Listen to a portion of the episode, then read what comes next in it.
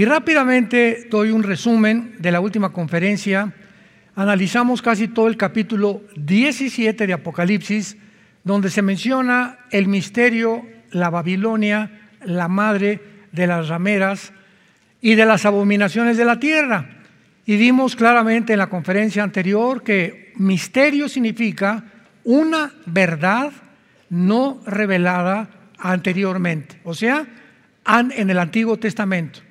Entonces, cuando dice la Biblia a Pablo en Efesios 3 que a él se le reveló el misterio de la iglesia, que los gentiles y judíos íbamos a ser un solo cuerpo, significa que antes de, el, de Cristo, ¿verdad? antes de Pentecostés, el Espíritu Santo reveló parcialmente verdades a los profetas, pero Dios acaba de revelar las cosas en el Nuevo Testamento para nuestra edificación, consolación y exhortación. Así que cuando se menciona a Babilonia como un misterio, de eso se va a tratar este ciclo de conferencias. Y ya vimos que la Biblia menciona 280 veces a Babilonia.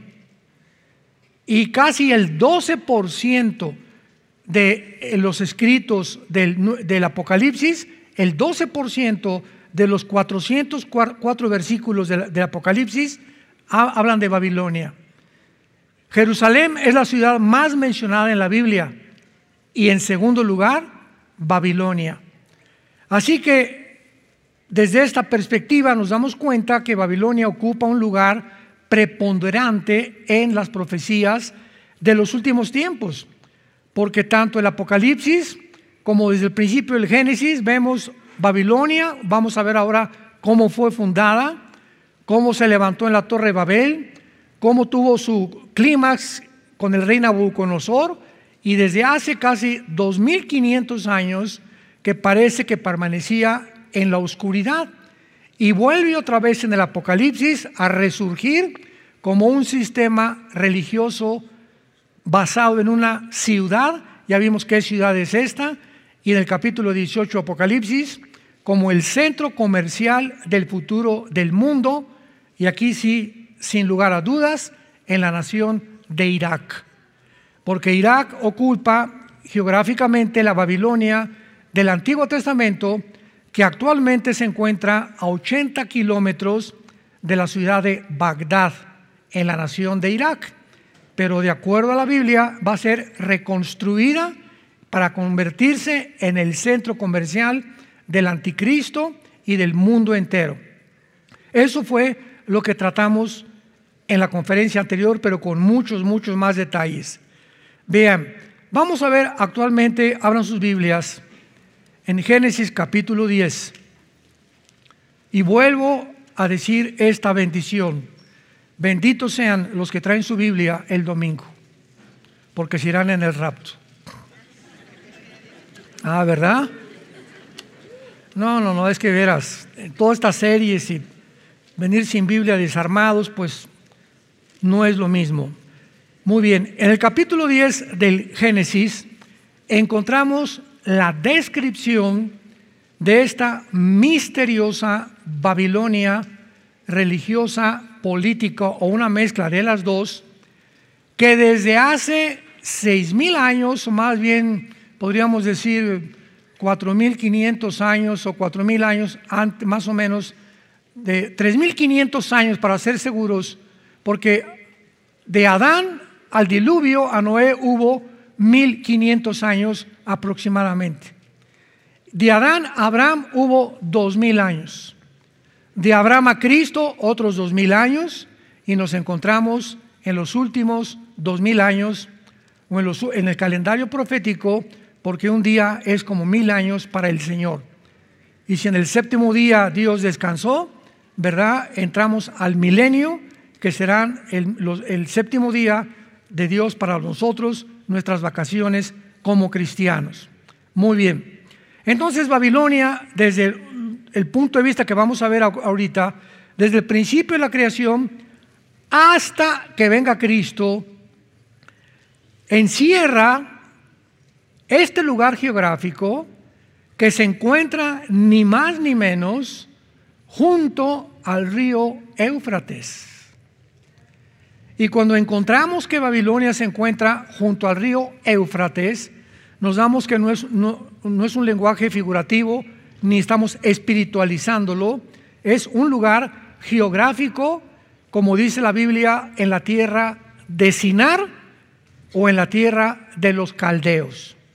Siempre que encuentres en el Antiguo Testamento la, frase los caldeos o la tierra de Sinar, es la región geográfica que pertenece actualmente entre Siria e Irak, para que te ubiques claramente. Entonces, cuando vea la tierra de Sinar, eh, Babilonia, eh, la tierra de los caldeos, estamos hablando de la zona que se encuentra en la nación de Irak. Y a través de todos estos años, Satanás, primera de Juan 5, 19, que tiene el control del mundo entero y a quien Dios le ha permitido ciertas libertades como la criatura espiritual más perfecta, más sabia, más inteligente, el estratega de los estrategas, ni querubines, ni serafines, ni ángeles, nadie más que Jesucristo tiene el poder, la sabiduría, la inteligencia eh, las estrategias que tiene el Lucifer o la serpiente antigua. Entonces, es lógico que cuando Dios crea al hombre a nuestra imagen y semejanza, se puso celosísimo, celosísimo, y atacó inmediatamente a la primer pareja que Dios creó, Adán y Eva. De ahí en adelante hay una promesa que se da en Génesis 3.15 que dice así, la semilla tuya, Satanás, va a herir en el calcañar a la semilla de la mujer. Y la semilla de la mujer te va a herir en la cabeza, o sea, te va a dar el golpe final.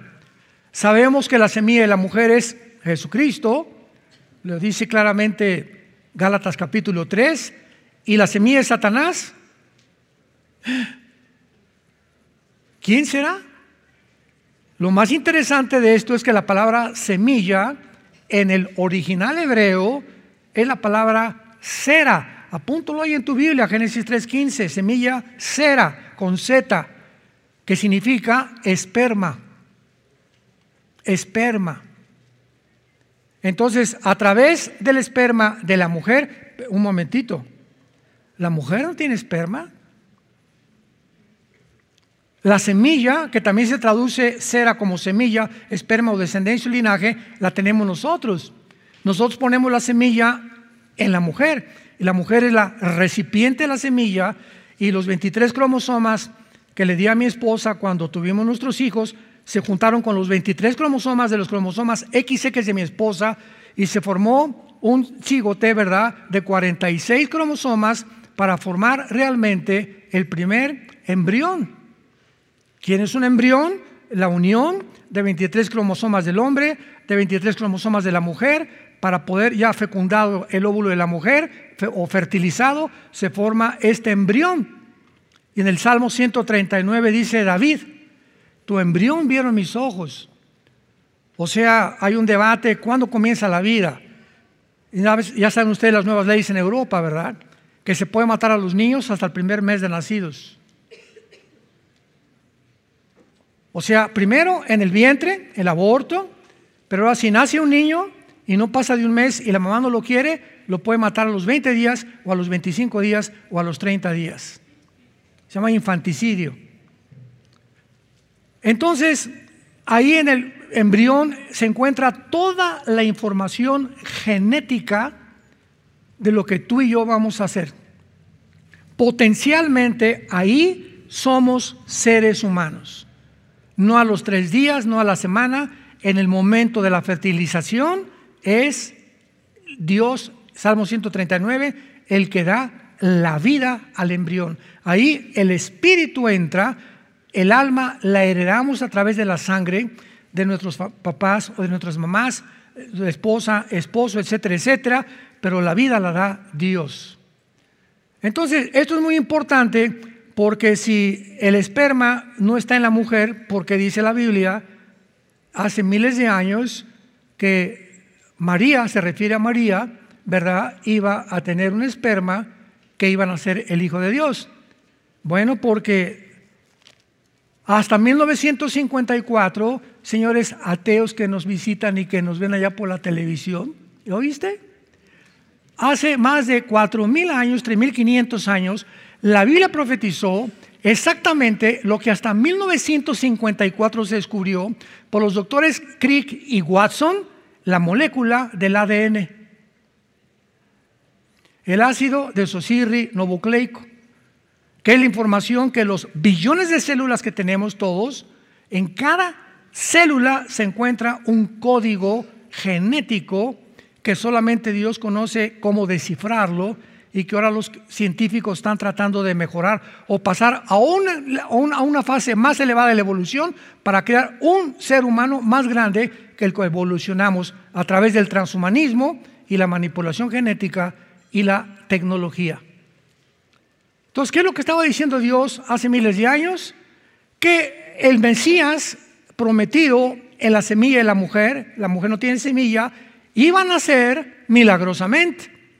Y ya lo entendemos porque José y María no tuvieron relaciones sexuales. ¿Por qué? Porque el cromosoma Y que tienes tú como hombre y que tengo yo y que las mujeres no tienen, así que si tú dices que no eres hombre y eres otra cosa y te haces un examen de sangre y tienes cromosoma Y, eres macho camacho. Entonces, si tú niegas tu género, lo único que estás haciendo es que tienes tornillos flojos aquí. Tu problema no es físico, es mental. Demonios han convencido en tu mente que no eres lo que Dios te creó. Entonces, ¿por qué María y José no podían tener relaciones? Porque José traía infectado el cromosoma Y desde Adán. Romanos 5:12. Así como el pecado entró al mundo por un hombre y por un hombre entró la muerte, la muerte pasó, la muerte se transmitió, la muerte a través de una herencia desde el huerto del Edén fue pasado como un virus a toda la humanidad y todos los hombres traemos el cromosoma Y infectado. Si José hubiera tenido relaciones con María, el Mesías hubiera nacido híbrido. No hubiera sido posible o hubiera nacido con pecado.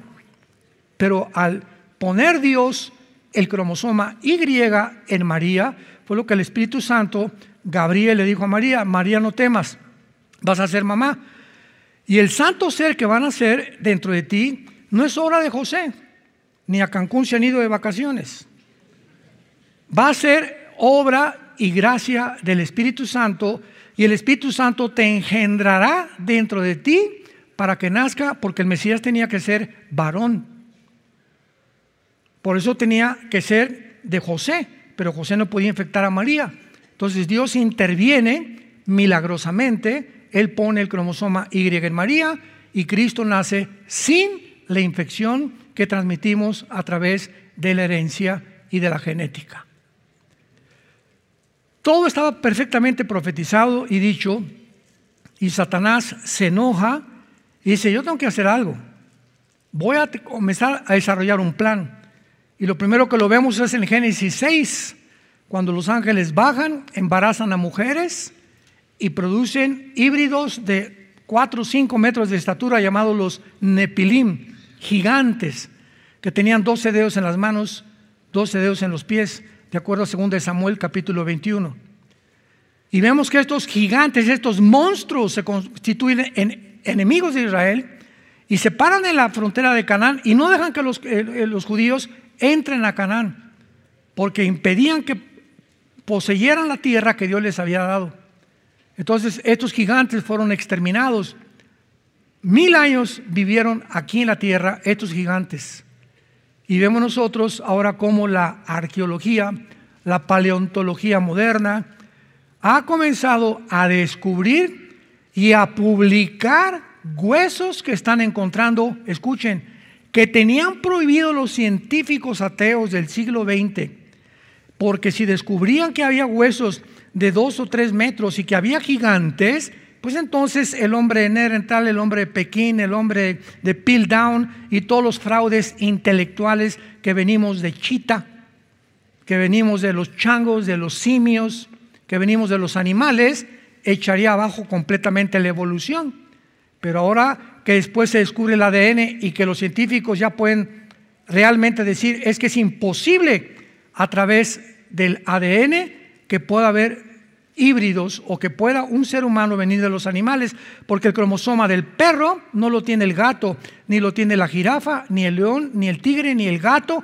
Todos los aves, peces en el mar, eh, las cromosomas de la ballena no los tiene este, eh, el pez tiburón, ni el pez tiburón los tiene los delfines, ni tampoco ningún otro ser. Todos tenemos cromosomas de acuerdo a la especie que pertenecemos. ¿Qué especie somos nosotros?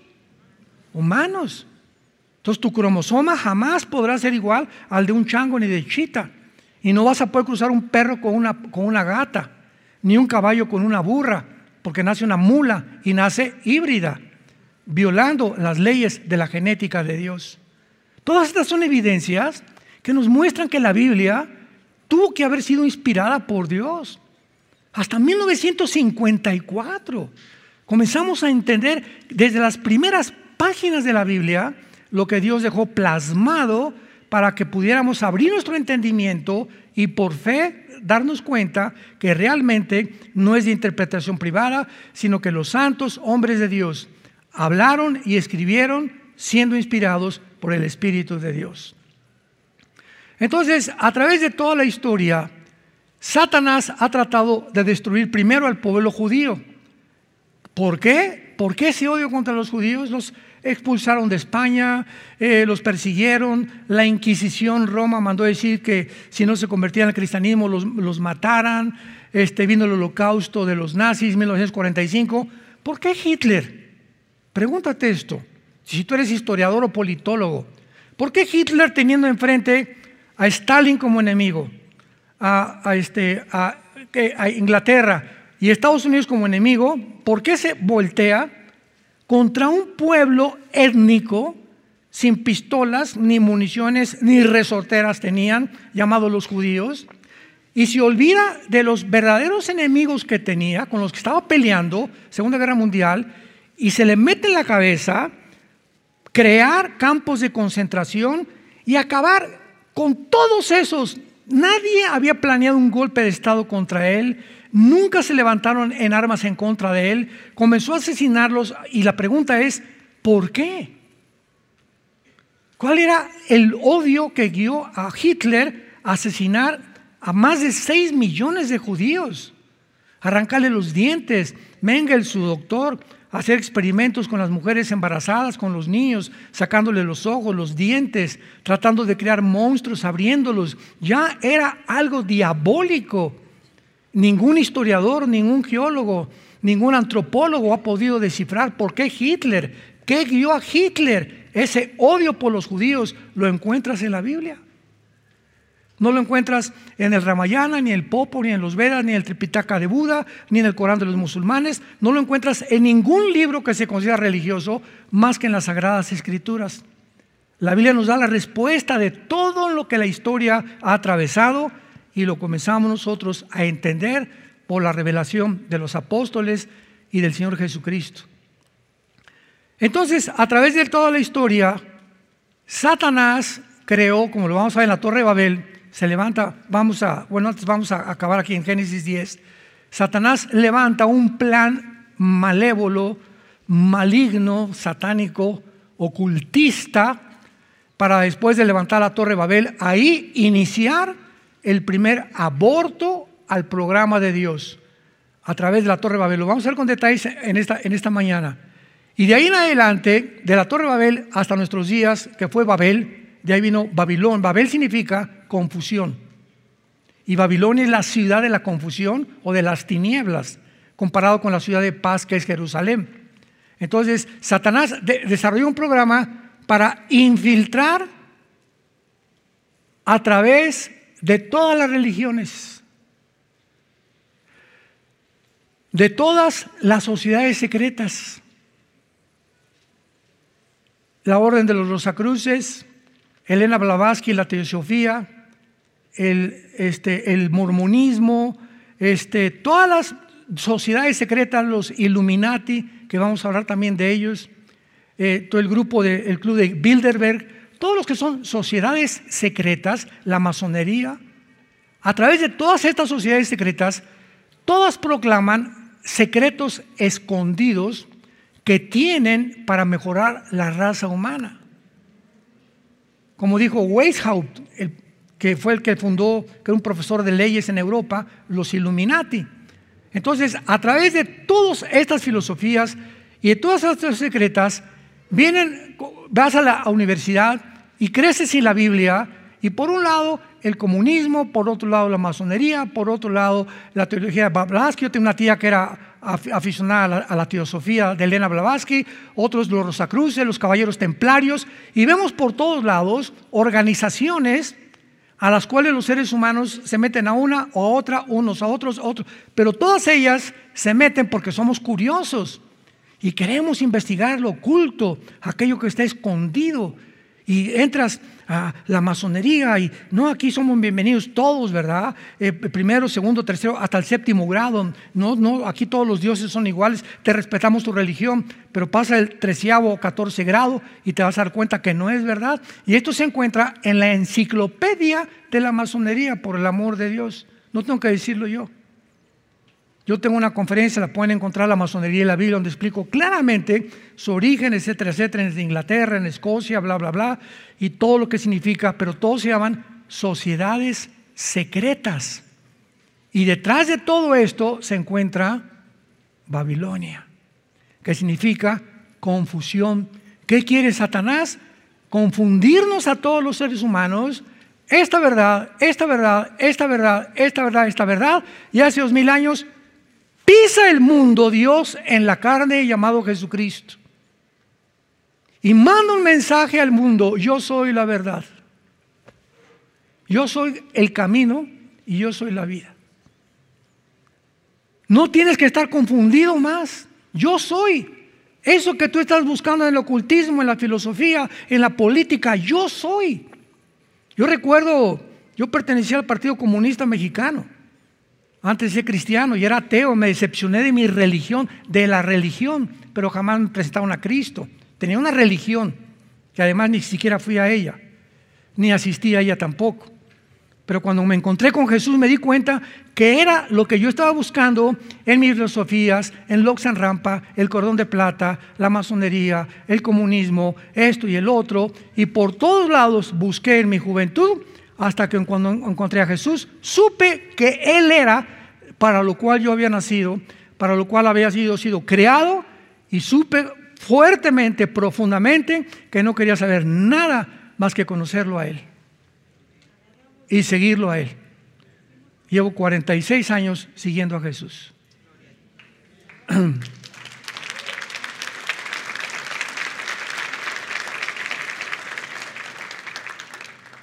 Comenzamos en la tierra como misionero entre la Sierra de Oaxaca y, de Guerrero. Estuve de misionero tres años en pisos de adobe, tapándome con periódicos. Mis cojines eran envueltos en periódicos. Tuve malaria, tuve dengue, tuve todas las enfermedades, sabía si por haber. Yo creí que me iba a morir. Y le dije, pues si quieres que sea misionero, aquí me, aquí me quedo. Pero a través de todo, o sea, comenzamos desde abajo, desde abajo. Pues cambiamos a Acapulco, comencé con estudios bíblicos, llegamos a México, una iglesita, comenzamos en las casas, etcétera, etcétera. Y hasta ahorita, este año, cumplimos 46 años de predicar el glorioso evangelio de la gracia de Dios a las naciones del mundo. Génesis 10, versículo 8. Cus engendró a Nimrod. ¿Quién es Cus? Hijo de Canaán. Uno de los tres hijos de Noé. ¿Se acuerdan? Que Noé tuvo tres hijos cuando tenía 500 años, que fueron Jafet, Sem y Canaán. Y de estos tres hombres, toda la raza humana desciende de acuerdo a la Biblia.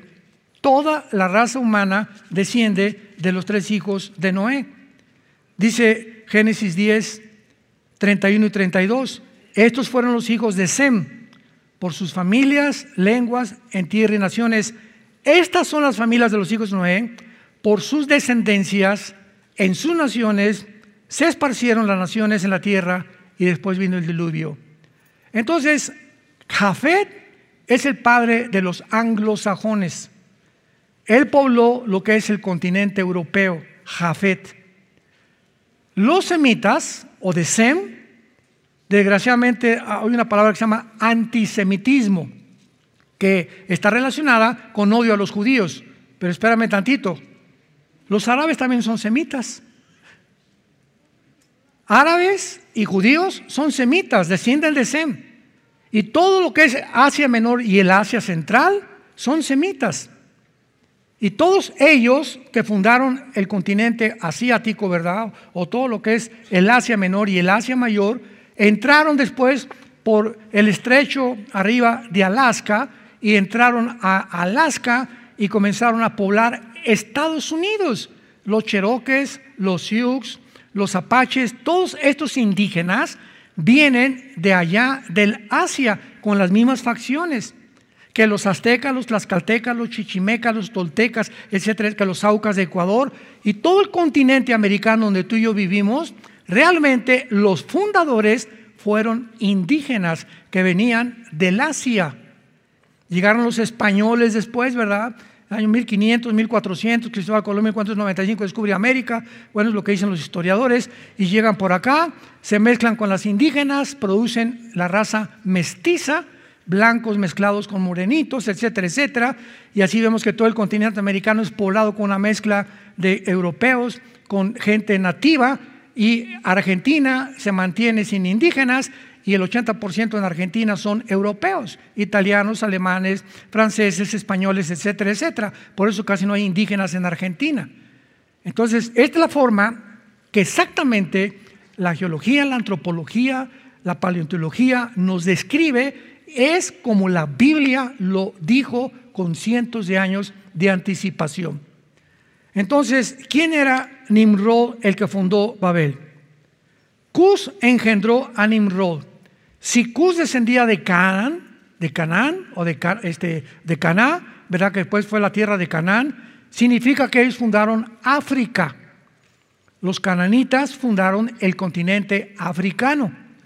Entonces, Nimrod que es el primer prototipo del anticristo en la Biblia, el primer prototipo del anticristo descendía de Canaán, quien llegó a ser el primer poderoso en la tierra, el primer poderoso. La palabra poderoso aquí es Gibor, de donde viene la palabra Giborín en hebreo, que significa fuerte o valiente, arrojado o intrépido. Son varios sinónimos en el hebreo de la palabra Gibor, que se tradujo valiente. Pero veamos con más cuidado lo que sigue. Porque ahorita Nimrod es nuestro enfoque para entender Babilonia. Este, o sea, Nimrod, perdón, la palabra Nimrod apunta lo significa rebelde en el hebreo. Es el primer rebelde de la historia. Este fue vigoroso, cazador delante de Jehová. Por lo cual se dice, así como Nimrod, vigoroso cazador delante de Jehová. La palabra delante, la palabra hebrea, panim, con P de papá, panim, que significa rostro, reflejo de la cara. En otras palabras, este hombre fue el primero que abiertamente, delante de Jehová, comenzó a perseguir a los seres humanos. O sea, cínicamente se podría decir, el primer perseguidor, como dice la Biblia, cazador delante de Jehová, cazador de seres humanos. Y fue el comienzo de su reino Babel, el primer rebelde, la primer semilla satánica que Lucifer siembra en el mundo, es lleno de rebelión y hace una ciudad, edifica, construye una ciudad llamada confusión.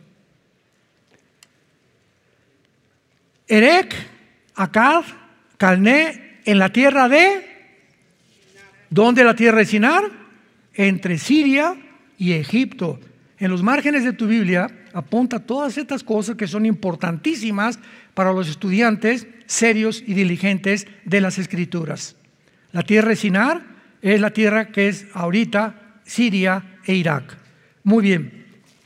Vemos entonces que la antigua Babilonia se describe geográficamente, sin ningún lugar de eh, eh, metáfora espiritualizar, no, geográficamente la tierra de Sinar o la tierra de los caldeos. Dice el versículo 10, fue el comienzo de su reino, la tierra de Sinar. Esta civilización tan influenciable que fue Babilonia, fue gobernada por reyes, emperadores, sacerdotes, situada a la orilla del río Éufrates, a 80 kilómetros de lo que es ahora la ciudad de Bagdad. Es interesante que en los 80 cuando vino la guerra entre Irán e Irak, que querían realmente Hussein acabar con los iraníes, que después de la guerra en los 90 Irak comenzó a reconstruir Babilonia. Ahorita se llama Bildad, esta ciudad que está en lugar de Babilonia. Pero exactamente donde está Babilonia, reconstruyó casi, lo pueden encontrar ustedes en, en, el internet, las paredes de los castillos de Babilonia, puso y mandó imprimir Saddam Hussein una moneda con su cara de un lado y al otro lado la cara del rey Nabucodonosor, que era su héroe, era fan de Nabucodonosor. Y qué interesante que invirtió más de mil millones de dólares. Pero vino la guerra del Golfo Pérsico porque no era el tiempo de Dios. Y entonces 29 naciones dirigidas por papá Bush, el presidente George Bush, papá del hijo después, que fue presidente, en 1990-91, hicieron lo que se llamó la Operación del Desierto. Se lanzaron sobre Saddam Hussein porque el chiquito, ¿verdad?, quería invadir Kuwait. Supuestamente que por deudas que tenía Kuwait, supuestamente. Era un barniz completa, una cortina de humo, como una justificación de que podía entrar.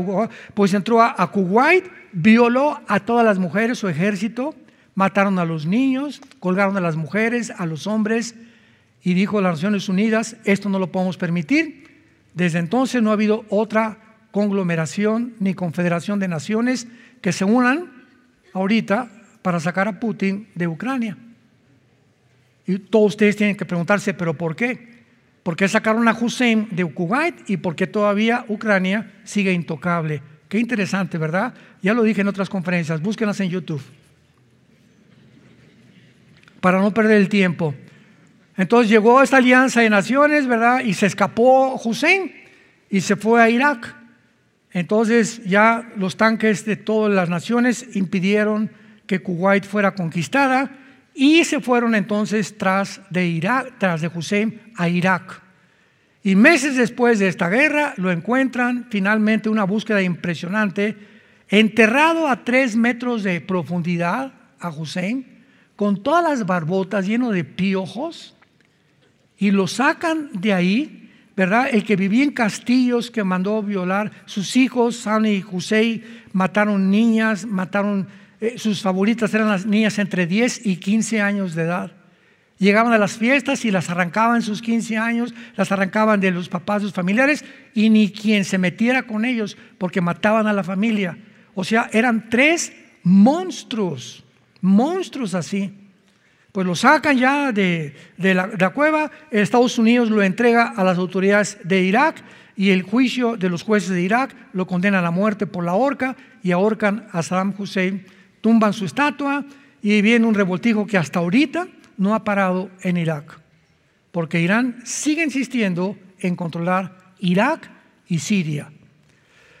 Entonces, esta historia nos muestra claramente, ¿verdad?, hasta dónde llega la historia, qué hay detrás de la historia, porque Hussein fue el primer hombre en tratar de reconstruir Babilonia. Qué interesante que está profetizado que se va a reconstruir. Este es el punto que yo quería tratar. Muy bien, pasemos a Génesis capítulo 11 y adentrémonos ahora en materia. Tenía entonces toda la tierra una sola lengua y unas mismas palabras. Desde hace aproximadamente son 2.000, 3.000, casi 6.500 años. Nunca, nunca en la historia humana, desde Babel hasta el siglo XX y XXI, las civilizaciones de todas las naciones del mundo habíamos tenido un solo idioma predominante, el inglés.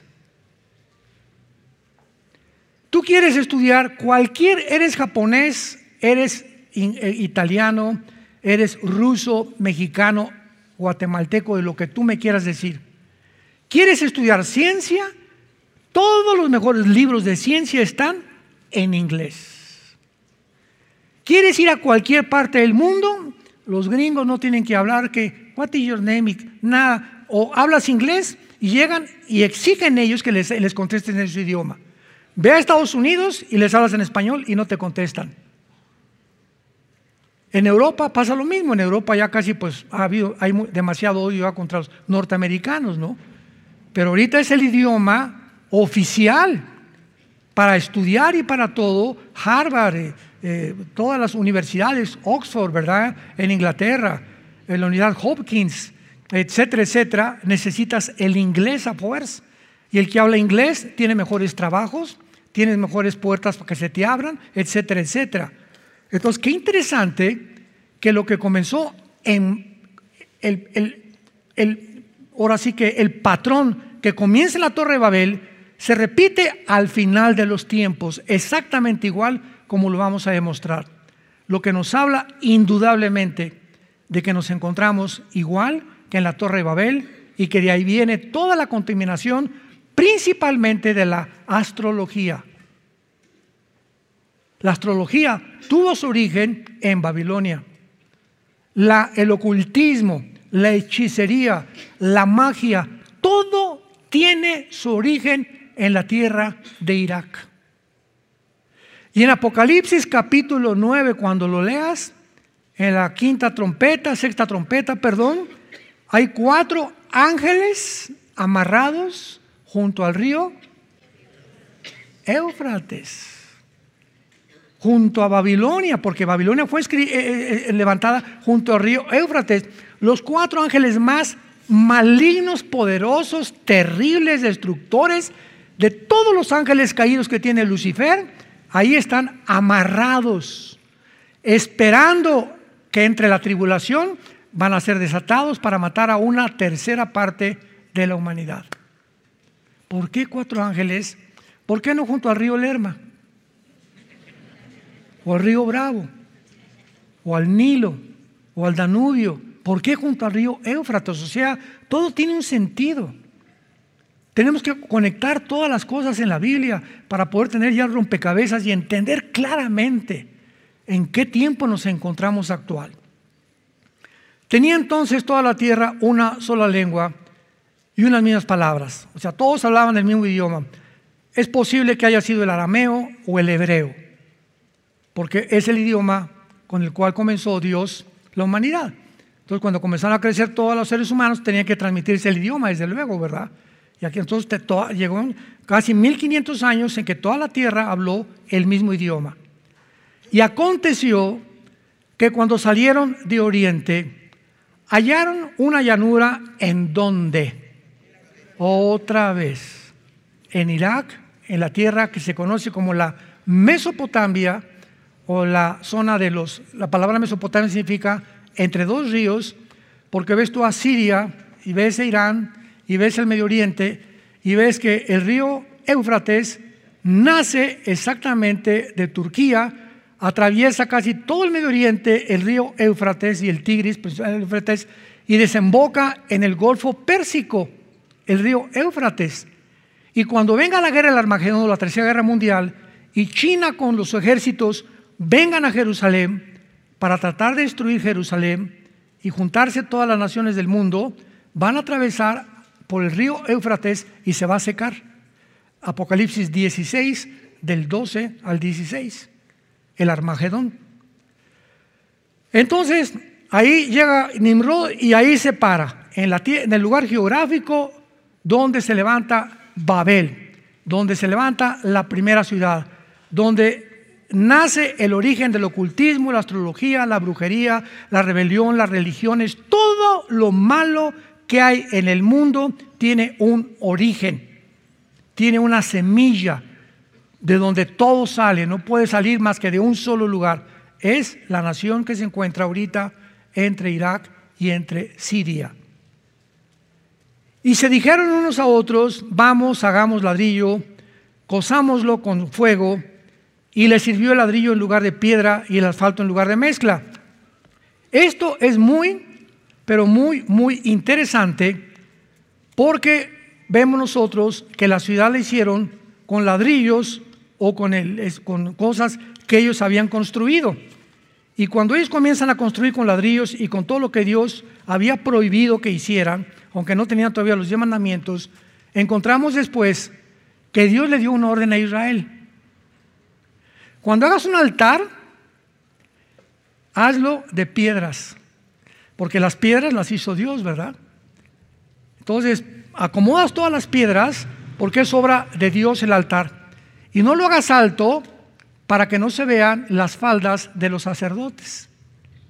Y cuando hablamos que aquí lo hacen con ladrillo en lugar de, en lugar de piedra, ya Satanás sabía claramente que la forma en la que Dios ordenó a Israel edificar o construir tenían que ser con puras piedras, porque ya el ladrillo es obra del ser humano, ya es el esfuerzo del ser humano, y las cosas de Dios son hechas originalmente de lo que Él hizo en la naturaleza.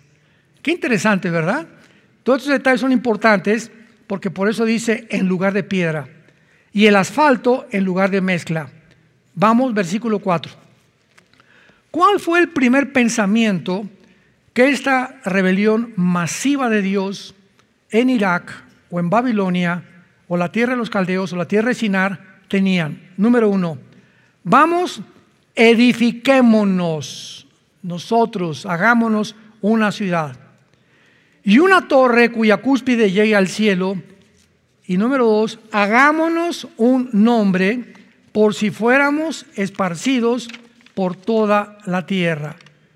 Qué increíble forma de pensar actualmente en los seres humanos. Escucha lo que te voy a mencionar, búscalo en el internet. Actualmente hay una organización, que se llama el Foro Económico Mundial. ¿Ya lo apuntaste? Foro Económico Mundial. Muy bien. No vas a dormir. El fundador se llama Klaus Schwab. Es un alemán. Tiene un consejero que se llama Noé, apúntalo, Noah, Noah Harari con H, Harari muchacho que no pase los 45 o 50 años de edad. Y acaba de declarar el, Foro Económico Mundial que Dios no existe. Harari lo entrevistaron que Cristo es un mito, el cristianismo es un mito, que no hay Biblia, etcétera, etcétera. Y dice en primera de Juan, en la Biblia, todo aquel que niega al Hijo, niega al Padre, es el espíritu del anticristo. Cuando yo oí eso, dije, este Señor tiene el espíritu del anticristo, pero así abiertamente, por eso lo puedo decir ahorita, abiertamente y está en las declaraciones del Foro Económico Mundial. Y este señor Harari dice que tenemos que deshacer el ser humano que existe ahorita y crear una raza superior que la que Dios creó. Pero que Jesucristo es un mito, que no existe Jesucristo, así, así, tan abierta y tan descaradamente. Yo creo que han llegado a una psicopatía todos estos disque científicos y todos que están tratando de crear todas estas medicinas para poder reducir la población, que ya perdieron el sentido de la lógica y del sentido común. Yo una vez, me acuerdo hace muchos años, con un ateo en un debate en el radio, me dijo, pues para mí Jesucristo ni siquiera existió. Yo le hubiera dicho a este Harari lo mismo y le dije al, ateo, ¿qué día es hoy? 15 de mayo de 1995. ¿Desde cuándo estamos contando 1995? ¿Desde que nació su abuelita le pregunté? ¿Desde que nació Buda? ¿Desde que nació Zoroastro? ¿Desde que nació Mahoma? ¿Desde que nació Mahatma Gandhi? ¿Desde cuándo estamos contando la historia? Antes y después de Cristo, por el amor de Dios, papacito. Fue tan impactante la, la, historia que Cristo dividió la historia. Y se divide antes y después de su nacimiento. No antes y después de Buda, ni de Zoroastro, ni nadie. Él fue tan impactante su entrada a la historia humana que divide completamente la historia. Le digo, ¿cómo te atreves a decir que Cristo no existió? Entonces ve a las librerías y quema todos los libros de historia que existen. ¿Cómo es posible que puedan llegar a esa irracionalidad? Dios no existe ni Cristo existió. Están como cantidad, ¿verdad? Cuando hablamos de Irak y de Siria, no estamos hablando de la gente. La gente de Irak es linda, los sirios son lindos. Estamos hablando de los gobiernos, como en Irán. Los iraníes son fabulosos. Hay iglesias cristianas en Irán por todos lados. Son los gobiernos, no es el pueblo cuando hablamos de ellos. Por favor, entiéndalo. Entonces, cuando estamos hablando de esto, nos damos cuenta, ¿verdad?, que hay una ignorancia impresionante. ¿Cómo es posible que puedan decir eso? Y como el pueblo de Palestina en Israel, los palestinos pobrecitos, desde chicos, oyen a los judíos, mata a los judíos, si te matas con bombas, eres un shadid o eres un mártir y tendrás 72 mujeres que te esperan en el cielo. ¿Y qué es lo que, que, es lo que les han enseñado, no? Como dijo Yasser Arafat, el holocausto nunca existió. Se han, han atrevido a negar que un holocausto, nace en el 45, se han negado esto. Oye, ya es cuestión de, ya psicopatía, ya estás mal, ya, ya estás delirando de cuál fumaste. O sea, cuando entramos a ese terreno de discusiones y de eh, retóricas y de politologías, etcétera, etcétera, donde negamos hechos históricos, que la historia ahí está ante nuestros ojos, es cuando dice el ser humano verdaderamente ha enloquecido. Cuando ya los genetistas y los médicos te dicen que no eres hombre, sino que eres mujer, y que si quieres ser mujer puedes ser hombre, es cuando dices, ya enloqueció la ciencia también.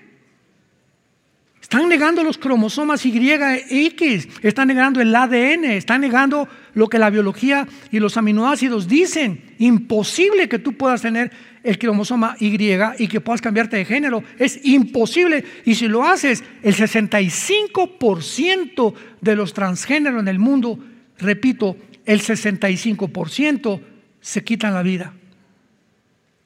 Se suicidan. Es de las mayores tasas de suicidio que hay.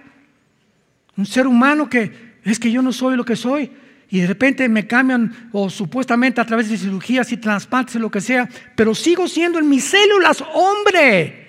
En mi mente están de acuerdo mis células con todo mi cuerpo y con el desarrollo de mi corazón, de mis pulmones, y yo me metí en la mente algo que no es cierto. Entonces, ya que cambio en otra persona, me doy cuenta que soy, estoy encerrado en un cuerpo con dos sexos y con dos géneros. Tengo que acabar loco, tarde o temprano. El Satanás vino a matar, a robar y a destruir. Y tenemos la verdad profética más segura, la cual tenemos que proclamar hasta que Jesucristo regrese. Tenemos que mandar a hacer luz, somos luz en el mundo. Ya basta esconderte y de no hablar y no hacer olas y no me vayan a invitar otra vez. Tenemos que hablar la verdad.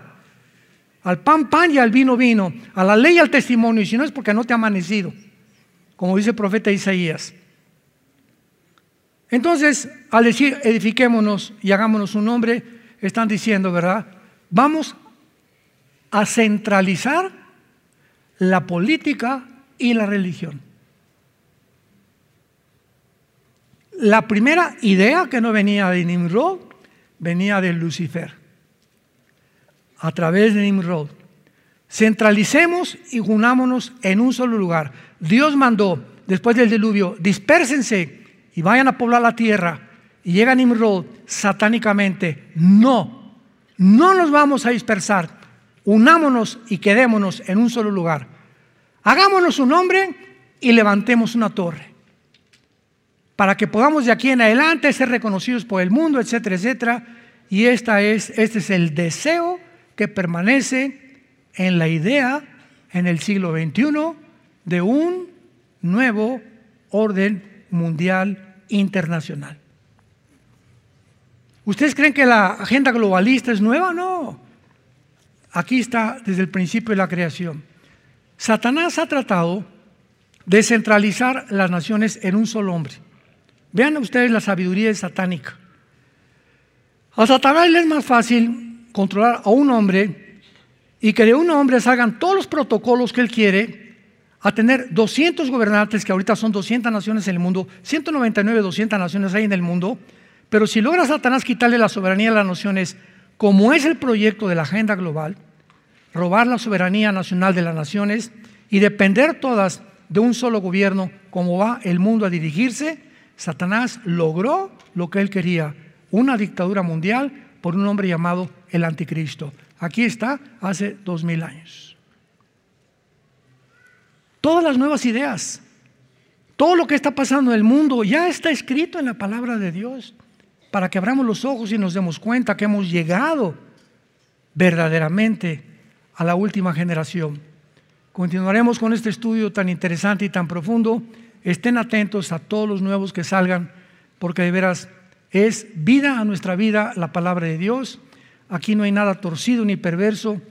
Toda ella es recta a los que aman a Dios y razonables a los que han alcanzado la sabiduría. Sobre todas las cosas, los entendidos los entendidos entenderán en el siglo que vivimos las cosas que Dios te quiere decir. Te damos gracias, Señor, por tu palabra. Bendito seas por habernos dejado las sagradas escrituras, que son lámpara a nuestros pies, lumbrera a nuestro camino. Gracias porque nos has elegido para ser santos y sin mancha, irreprensibles en medio de una generación perversa y maligna, en la cual debemos brillar como luminares, porque mientras más densas son las tinieblas, más fuerte debe ser la luz que emanemos a través de la forma como vivimos, lo que hablamos y nuestras acciones, el testimonio que tengamos dentro de nuestra propia familia, nuestros vecinos, nuestros compañeros de trabajo, que puedan ver a Jesús a través de nuestra vida, que es real, que Él viene pronto a recibirnos en el aire para estar así siempre con Él. Por lo cual todas estas palabras nos sirven de consuelo. Y Dios te habla a ti a través de la Biblia, a ti que todavía no has hecho firme tu convicción y decisión de llamarte cristiano, hijo e hija de Dios. Dios dice que Él te ama. Dios te ama, escúchalo. Dios te ama.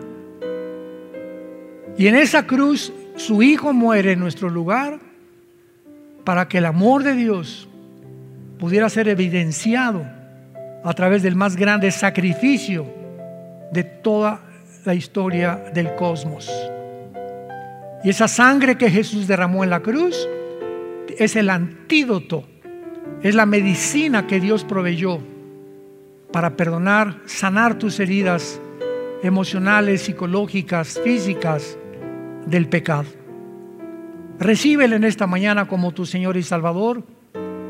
Cree que a los tres días Él resucitó de los muertos y que Él puede entrar porque Él vive en este instante en tu vida, como tu Señor y como tu Salvador.